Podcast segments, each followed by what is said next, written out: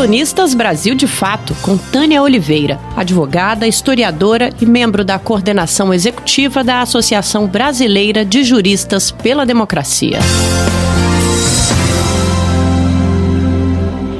A crise deflagrada por policiais amotinados no estado do Ceará joga luz sobre problemas que são estruturais. Durante a paralisação, que durou 13 dias, policiais militares cruzaram os braços, ocuparam quartéis e obrigaram o comércio a fechar as portas. Houve 241 mortes no período e a greve chegou ao fim com uma negociação em que o governo do estado se compromete a promover reajuste salarial, mas não anistiou os grevistas. As entidades da sociedade civil organizada em torno da pauta da segurança pública denunciam e demonstram, há muitos anos, com base em dados de sérias pesquisas, os graves problemas de nossas polícias, que contribuem para torná-las das mais violentas e letais do mundo. As condições de trabalho são ruins, o salário é baixo e a estrutura é anacrônica. Fora isso, é preciso compreender a formação policial e o modelo adotado no Brasil. As duas polícias comuns no Brasil entendendo que a Polícia Federal merece um debate à parte, compõem duas metades de uma atividade que é única. Uma faz o enfrentamento nas ruas, a Polícia Militar, e a outra investiga, a Polícia Civil, o que resulta em baixíssima solução de crimes graves. A média nacional de solução de homicídios não alcança 10%. Importante consignar que nosso formato é único no mundo.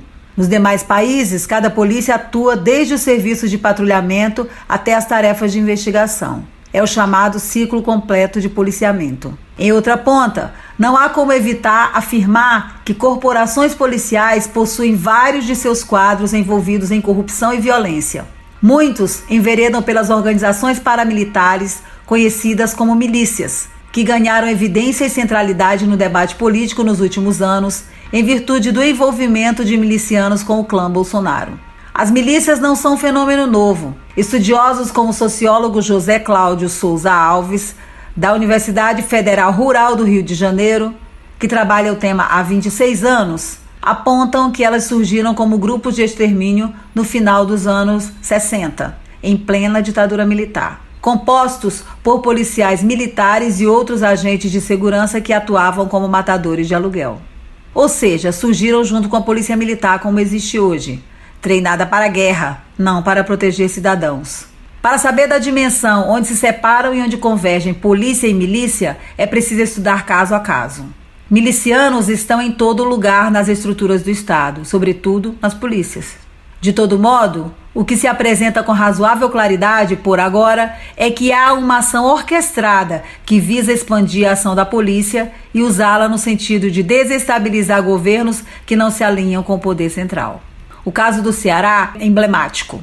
A dimensão da polícia se impõe como a forma de perpetuar e consolidar a ação, tanto da polícia que mata e quer impunidade, quanto da milícia.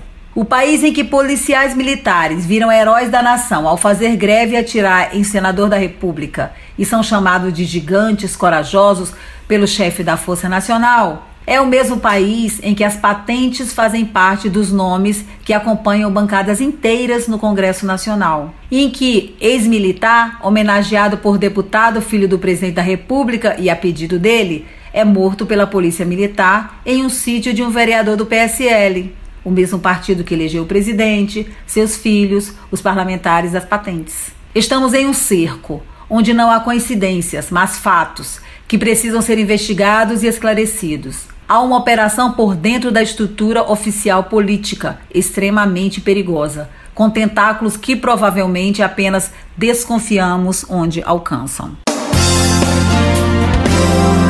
Você ouviu a advogada e historiadora Tânia Oliveira, da coordenação executiva da Associação Brasileira de Juristas pela Democracia.